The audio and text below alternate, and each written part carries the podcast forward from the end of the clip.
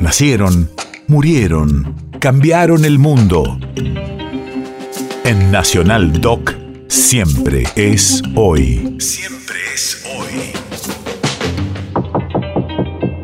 5 de abril, 1990.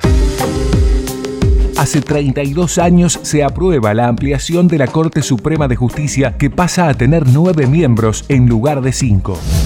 Radio de la Memoria. Entre 1990 y 1994, el Senado nombra nueve jueces de la Corte, la mayor cantidad realizada durante un gobierno en la historia argentina. Comenzamos un proceso de transformación y modernización de la justicia argentina. En cuanto a la autonomía del Poder Judicial, yo puedo asegurarle que esta autonomía existe y ha existido siempre, por lo menos desde que yo estoy en la Corte. ¿no? La Asociación de Abogados se ha expedido sobre el aumento en el sentido negativo. Eh, nosotros entendemos que no es un problema, no hay números mágicos y el número de miembros de la Corte tiene que ser 5, tiene que ser 7 o tiene que ser 9, sino que lo que nos llama la atención es eh, este aumento de 5 a 9 cuando se produce un cambio de gobierno. El valor fundamental que se tiene que preservar es la independencia de los poderes y fundamentalmente que hace la esencia del carácter republicano del gobierno la independencia del poder eh, judicial de la nación. Y este aumento de 5 a 9 hace temer